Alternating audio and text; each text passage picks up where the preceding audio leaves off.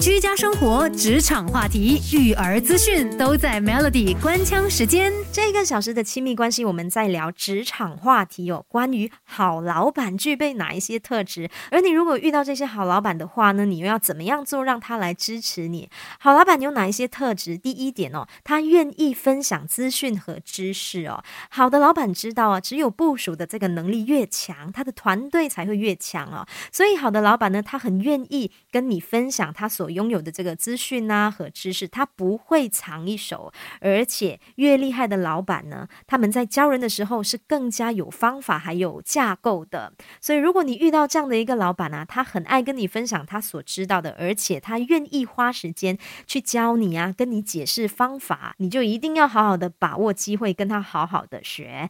再来，好老板呢，他们有自信，但是不固执。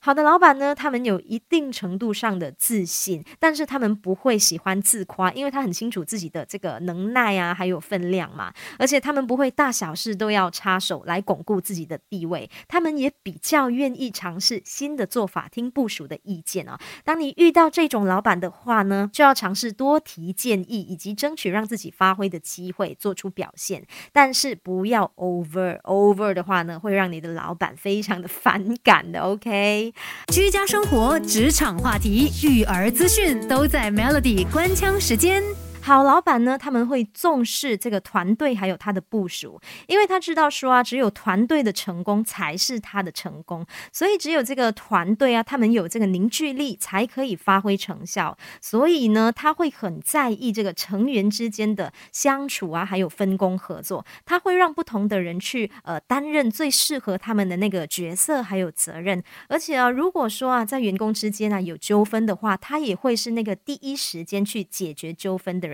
他不会去漠视在员工之间里面的这些呃摩擦还有问题。当你遇到这样的老板的话呢，记得你要把你遇到的问题跟他好好的去讨论，寻求他的意见和帮助。居家生活、职场话题、育儿资讯都在 Melody 官腔时间。